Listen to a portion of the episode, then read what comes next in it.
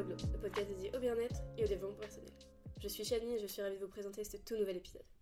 Aujourd'hui, on va plonger dans l'univers du yoga, once again, et on va explorer 5 astuces pour vous aider à vous initier à cette pratique dans les meilleures conditions possibles. Alors, on va commencer tout de suite par la première astuce qui est de ne pas se juger et de ne pas juger les autres. Parce que lorsqu'on se lance dans le monde du yoga, il est essentiel d'adopter une perspective de bienveillance envers soi-même et envers les autres. Souvent, euh, cela peut être l'un des aspects les plus difficiles parce que notre société moderne est souvent centrée sur la performance et la comparaison. Cependant, le yoga est bien loin d'être une compétition et euh, c'est avant tout une aventure personnelle vers l'épanouissement. La bienveillance envers soi-même commence par l'acceptation. Accepter que vous puissiez ne pas maîtriser toutes les postures dès le départ, c'est une occasion vraiment de comprendre que le yoga, bah, c'est pas une course, mais plutôt une marche tranquille vers, votre meilleur moi, grossièrement. Laissez, le, de côté en fait les jugements hâtifs et embrasser le fait que chaque posture est une opportunité d'apprentissage, non pas une évaluation de votre valeur. Souvent, avant même de commencer, nous sommes assailli par des questions. Est-ce que je dois être souple, mince, connaître tous les noms des postures, etc. etc. Et en fait, ces préoccupations, je vais vous rassurer, elles sont totalement normales. Mais le yoga est vraiment pour tous. Peu importe votre forme physique, votre taille ou votre niveau de connaissance, il existe un espace pour vous dans le monde du yoga. N'ayez pas peur, apprenez à vous libérer de ces préjugés, choisissez des postures qui respectent vos limites et comprenez que chacun progresse à son rythme. Lors de votre première séance de yoga, évitez de vous mettre la pression. En fait, le yoga, c'est pas censé être une source de stress, mais plutôt une opportunité de connexion avec votre corps et votre esprit. Ne craignez pas le regard des autres yogis parce qu'en fait, rappelez-vous que eux aussi ont été débutants et c'est normal. Donc soyez ouverte à l'apprentissage, à accepter que certaines postures puissent être difficiles au début et comprenez que c'est tout à fait normal. Bien sûr, la bienveillance n'est pas réservée à euh, votre salle de yoga, ça devrait être un principe directeur de votre vie quotidienne et les principes du yoga, tels que la non-violence et la bienveillance, peuvent être étendus à toutes les facettes de votre existence.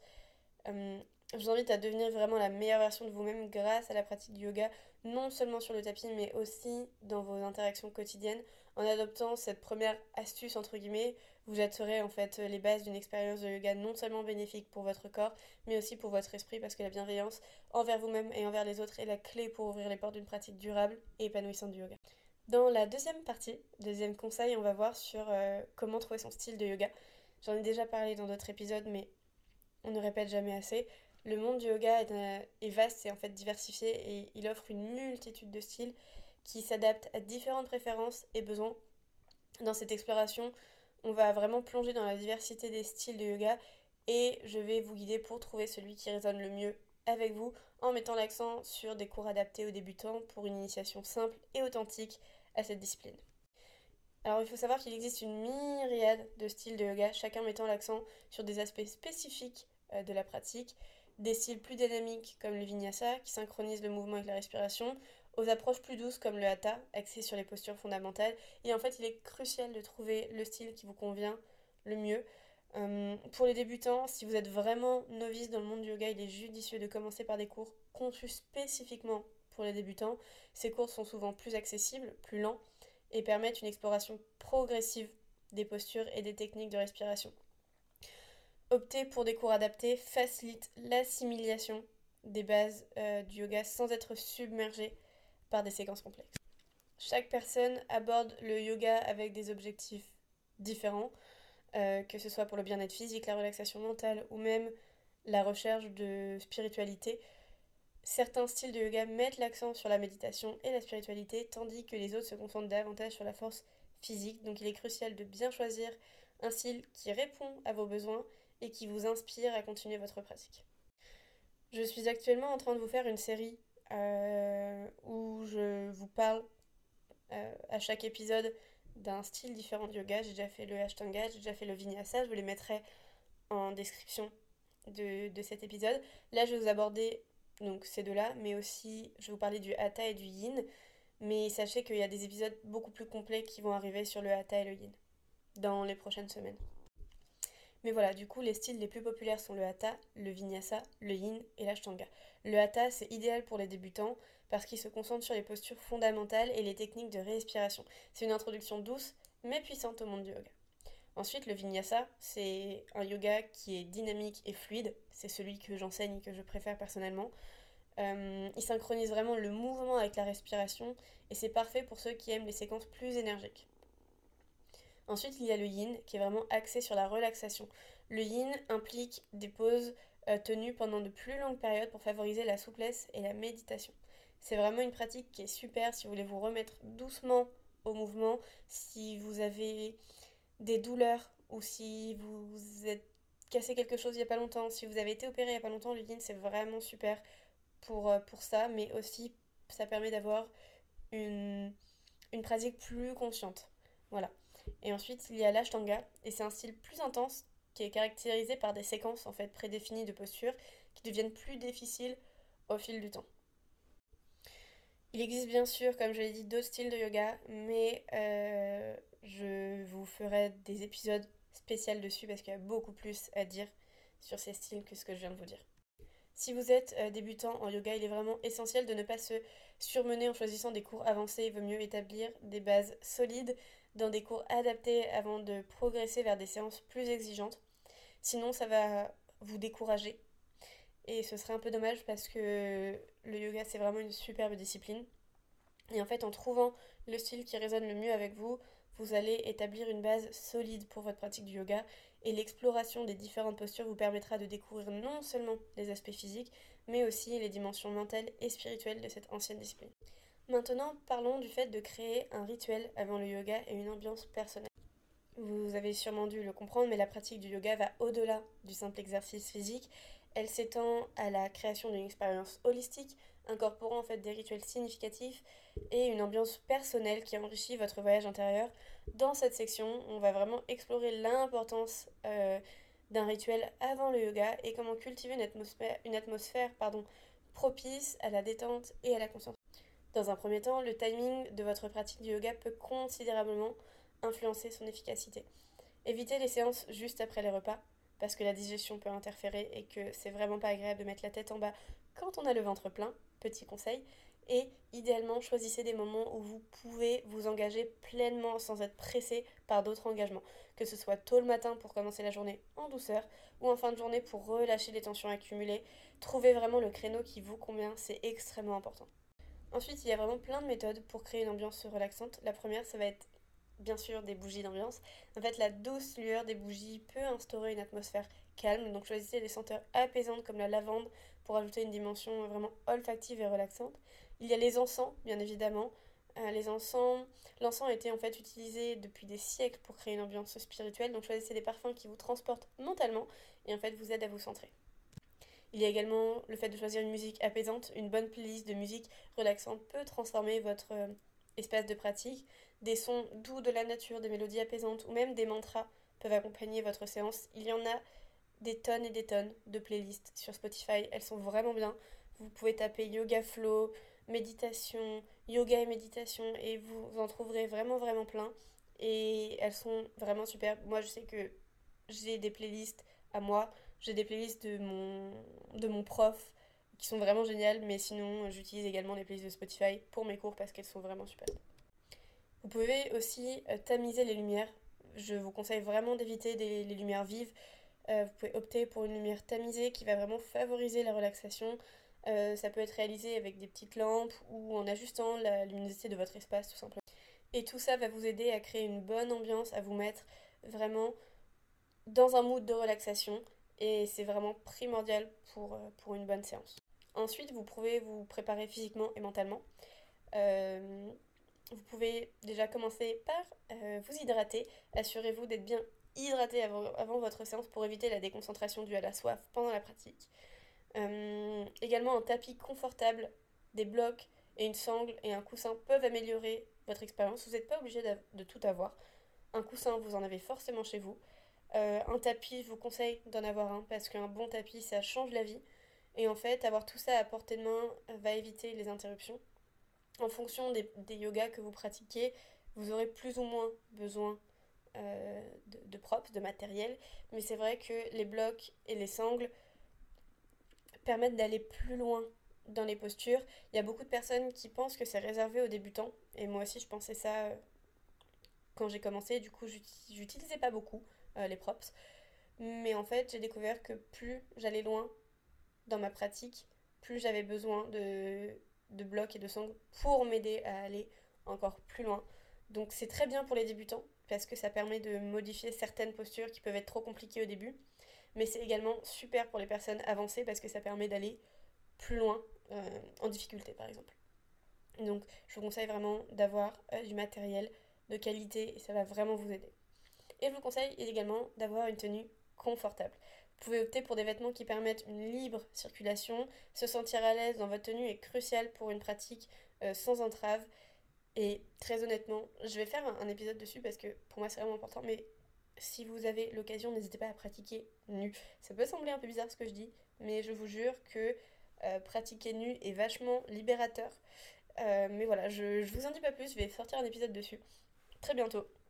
Mais voilà, si vous ne souhaitez pas pratiquer nu, pratiquez au moins dans une tenue confortable pour bouger. Et petit disclaimer, vous n'avez pas besoin de payer des milliers des cents pour avoir une tenue confortable. Je vous jure qu'un jogging fait totalement l'affaire. Si vous êtes chez vous, un jogging, c'est déjà parfait. Et ensuite, euh, pour finir sur ce, sur ce troisième point, établir un rituel régulier renforce en fait la consistance de votre pratique. Cela envoie des signaux à votre esprit et à votre corps, les préparant à l'expérience à venir, que votre rituel soit simple ou élaboré, l'objectif est de créer un espace où le yoga devient un engagement sacré avec vous-même. En incorporant des rituels avant le yoga et en créant une ambiance personnelle, vous allez transformer votre pratique en un moment vraiment spécial, un moment pour vous. Ces éléments ne sont pas simplement des ornements, mais plus des catalyseurs qui facilitent en fait le passage de la vie quotidienne à la sérénité de la pratique du yoga. Que votre rituel soit plutôt sobre ou opulent, qu'il dure 5 minutes ou une heure, il devient en fait vraiment une passerelle vers la pleine conscience et l'épanouissement intérieur. Ensuite, quatrième point, ça va vraiment être d'écouter son corps et d'évoluer progressivement. Le yoga, comme on l'a déjà dit, c'est loin d'être une simple euh, série de postures physiques, mais ça représente vraiment une danse subtile entre le corps et l'esprit. Donc dans cette section, on va vraiment plonger dans l'art essentiel d'écouter euh, son corps, de respecter ses limites et de progresser à son propre rythme. En fait, comprendre que le yoga n'est pas une compétition, mais plutôt une célébration de votre unicité est la clé euh, pour une pratique vraiment épanouissante. Pour commencer, on va parler de la conscience corporelle. La première étape du yoga consiste à développer une conscience aiguë de votre corps et en fait ça implique d'observer les sensations, les tensions et les zones de confort ou d'inconfort dans la pratique. Ensuite, il va falloir respecter ses limites. Chaque corps est unique avec ses propres forces et limites. C'est normal. On est tous différents et ça faut l'accepter le yoga va vous inviter à respecter ses limites, à ne pas forcer les postures, mais à les ajuster euh, selon ce que votre corps permet à un moment donné ou pas. D'où l'utilisation de blocs et de sangles. Ça va vraiment vous permettre de, vous ajuster à tout moment. Et il faut être conscient que si vous arrivez à faire une certaine posture un jour, ça ne voudra pas dire que vous y arriverez spécialement le lendemain. Il y a des jours avec, il y a des jours sans, c'est totalement normal, il faut l'accepter pas facile, mais il faut l'accepter et une fois que ça sera accepté, votre pratique sera beaucoup, beaucoup plus agréable. Et ensuite, il y a l'adaptation personnelle. Faut pas euh, être trop hésitante à modifier les postures en fonction de ses besoins. L'utilisation de blocs, de coussins ou euh, des variations de posture permet vraiment d'adapter la pratique à votre corps. C'est ce que je viens de vous dire. C'est très important de s'écouter. Ça évite en fait de se décourager et ça évite les blessures. Ensuite, il faut être conscient que vous allez évoluer progressivement. Euh, la patience, ça va être très très important parce que le yoga, c'est un voyage, pas une destination. Soyez patiente avec vous-même, les progrès peuvent être graduels, mais chaque petit pas compte et vous allez voir les progrès, vous inquiétez pas. C'est juste, ça peut prendre un peu de temps et c'est normal, mais vous allez constater au fur et à mesure euh, que vous progressez, je vous le promets. Ensuite, on va parler de la consistance plutôt que la perfection. Plutôt que de chercher la perfection dans les postures, visez la consistance. Une pratique régulière et intentionnelle porte des fruits plus durables que des performances exceptionnelles occasionnelles. Voilà. Et ensuite, l'écoute intérieure. Écoutez les signaux internes de votre corps. Si une posture ou une séquence ne vous convient pas, soyez prête encore une fois à ajuster votre pratique. Le yoga est une collaboration, pas un défi. Maintenant, parlons de la non-compétition. En fait, en yoga, il faut apprendre à célébrer l'unicité. Le yoga enseigne vraiment que chaque individu est unique, il n'y a pas de normes à atteindre. Chacun évolue à son propre rythme et avec ses propres défis et triomphes, plutôt que de rivaliser avec les autres, célébrez votre propre parcours. C'est une des étapes les plus dures, selon moi, mais aussi une des plus importantes. Et ensuite, on arrête de juger. Euh, le tapis de yoga, c'est un espace sans jugement. Euh, ne vous comparez pas aux autres pratiquants, ça ne sert à rien. Et libérez-vous du poids de la comparaison et concentrez-vous sur votre propre croissance. Moi, j'ai encore beaucoup de mal à faire ça. Et c'est un travail au quotidien. Vraiment, la fois, par exemple, j'ai fait un cours et le cours, il avait même pas commencé. Les filles, elles faisaient des handstands parfaits. J'étais en mode, ok, euh, what the fuck, genre. Et c'est vrai que ça décourage un peu. Mais le but, c'est d'oublier tout ça et de pratiquer vraiment pour vous. Mais je vous assure que c'est pas la partie la plus simple, mais c'est une des plus importantes. En gros, en écoutant votre corps, en respectant vos limites et en évoluant progressivement, le yoga devient en fait vraiment un acte d'amour envers euh, soi-même. C'est une danse fluide entre le mouvement et la conscience, où en fait chaque posture devient une célébration de votre unicité. Loin des compétitions extérieures, le yoga devient vraiment une célébration intérieure de la force, de la flexibilité et de la paix qui émanent de votre être. Et ensuite, cinquième et dernier point, ça va être sur pratiquer le yoga en bonne compagnie et comment ça peut être un épanouissement à deux et au-delà. La pratique du yoga trouve euh, une nouvelle dimension lorsqu'elle est partagée. Donc dans cette section, on va explorer pourquoi la compagnie, que ce soit celle d'un partenaire, un ami ou en famille, peut vraiment enrichir votre expérience du yoga. Et de plus, on va découvrir comment choisir euh, le professeur de yoga adapté et comment ça peut influencer positivement votre initiation. Dans un premier temps, le yoga à deux va vous aider à renforcer les liens parce que la pratique du yoga en couple ou avec un ami va vraiment créer une connexion spéciale. Euh, les postures synchronisées, les étirements partagés euh, vont vraiment renforcer les liens émotionnels et physiques. C'est également un encouragement mutuel. En fait, avoir un partenaire signifie avoir un soutien constant. Lorsque la motivation bah, faiblit, l'encouragement mutuel devient une force motrice. Et ça permet également de partager les victoires. Les progrès dans le yoga sont gratifiants. Et hum, les partager avec quelqu'un crée une atmosphère de célébration et ça renforce vraiment le sentiment d'accomplissement. Moi je sais que par exemple en ce moment avec mon compagnon on s'entraîne à faire des handstands, donc on se donne des petits défis et c'est vraiment super agréable de faire ça à deux parce qu'on voit les progrès de chacun et c'est vraiment du quality time en fait, 30 minutes de handstand à la maison mais c'est du quality time et on aime beaucoup faire ça. Ensuite, par exemple, le yoga en famille va vous aider à créer des liens familiaux. Le yoga en famille, ça va vraiment au-delà de la pratique physique, c'est une occasion de créer des souvenirs partagés, renforçant les, les liens pardon, euh, familiaux. Ça crée aussi un modèle positif. Pratiquer le yoga en famille offre un modèle positif aux enfants. Ils apprennent l'importance du bien-être physique et mental, et pour moi, c'est extrêmement important. Et ça crée également des moments de qualité. En fait, dans le monde euh, trépidant d'aujourd'hui, le yoga en famille offre des moments de qualité loin des distractions numériques et des emplois du temps chargés de chacun. Et maintenant, on va parler de choisir euh, le professeur de yoga qui vous convient, parce que choisir un professeur de yoga, ça va vraiment au-delà des qualifications. Il doit vraiment résonner avec votre énergie et votre style d'apprentissage. Il y a autant de yoga que de profs de yoga. Euh, aucun prof pratique de la même manière et c'est ce qui est très intéressant. Mais c'est pour ça que ça peut prendre un peu de temps de trouver votre professeur et c'est ok. N'hésitez pas à faire plein de, plein de cours d'essai dans différents studios ou sur différentes chaînes YouTube. D'ailleurs, si vous ne voulez pas spécialement aller en studio.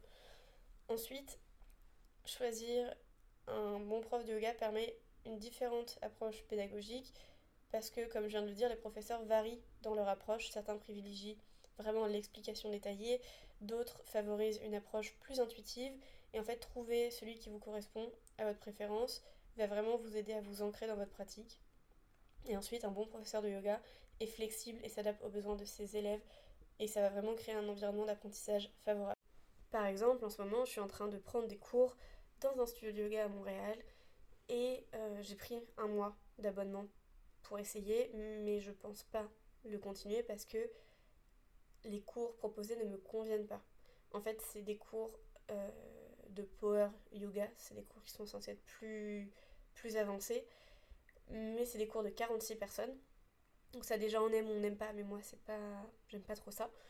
Mais en dehors de ça, les professeurs, je me demande un peu des fois ce qu'elles font là. Et c'est pas contre elles du tout. Je pense que c'est juste comme ça qu'on leur a appris à enseigner, et, mais moi ça me va pas. C'est-à-dire qu'elle, comme si elles connaissaient leur flow par cœur et juste elles les récitent, mais elles ne te corrigent pas, elles ne t'aident pas à aller plus loin dans les postures, elles ne s'adaptent pas spécialement.